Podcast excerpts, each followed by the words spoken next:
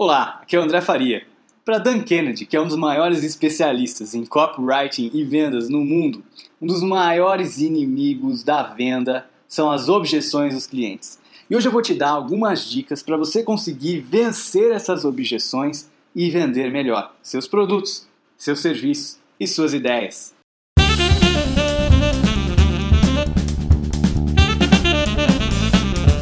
Quando a gente fala de venda, muitas vezes a gente pensa somente no, no comercial, nas pessoas que vão fazer a venda. Mas na realidade, isso é um assunto que interessa muito para todo empreendedor, inclusive para quem está criando produto, para o seu time de produto, para o seu time de marketing.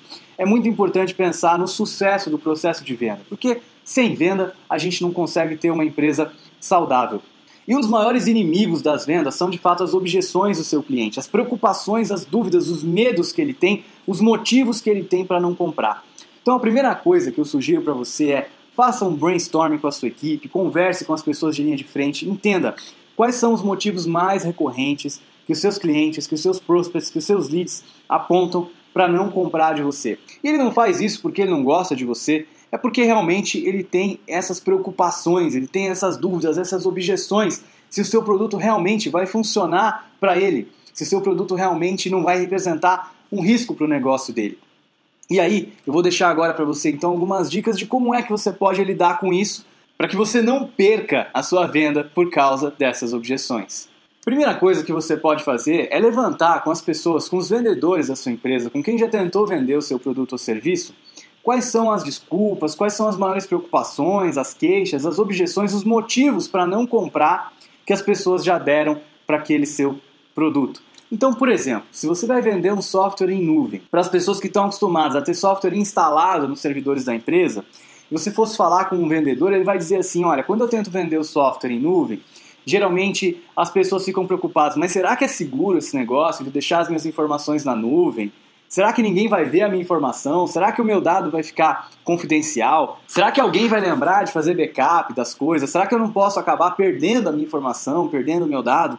Então você vai levantar quais são essas objeções, quais são essas preocupações, fazer um brainstorm, se colocar no lugar do seu cliente, criar um processo de empatia para entender tudo que ele pode ter de objeção para não comprar o seu produto. Então, voltando ao nosso exemplo de software em nuvem, você pode mostrar, por exemplo, algumas informações. Dizer, olha, as maiores empresas do mundo, todas aquelas que estão listadas lá na Fortune 500, né, na S&P 500, têm algum tipo de software que já roda em nuvem e elas confiam no software em nuvem.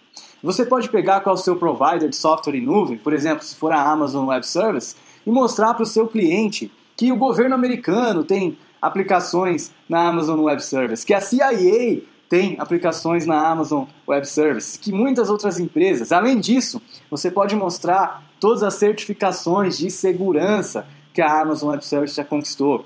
Você pode contar as histórias todas, por exemplo, de que toda vez que alguma máquina é descartada, né, que ela é totalmente triturada, né, que não tem nenhum tipo de possibilidade de é, o dado dele vazar. E aí você pode, inclusive, inverter e mostrar para ele que no modelo atual que ele está, ele pode ter mais problemas de segurança, inclusive, do que na nuvem, né? Quantas histórias você já ouviu aí de, de repente, uma faxineira que sem querer ali desligou a energia elétrica, puxou o cabo, que teve uma queda de energia e que dados foram corrompidos, dados foram perdidos. E com isso você vai conseguir mostrar, inclusive, que não só a objeção que ele tinha não é mais um problema, porque a nuvem é segura, como inclusive é uma solução, porque vai ser mais seguro para ele. Então tem muitas objeções desse tipo que o seu cliente tem às vezes.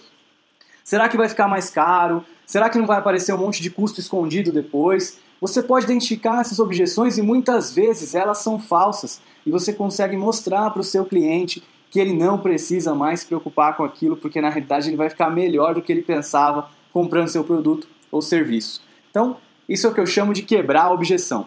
Faça uma lista de todas essas objeções, identifique quais são as mais frequentes.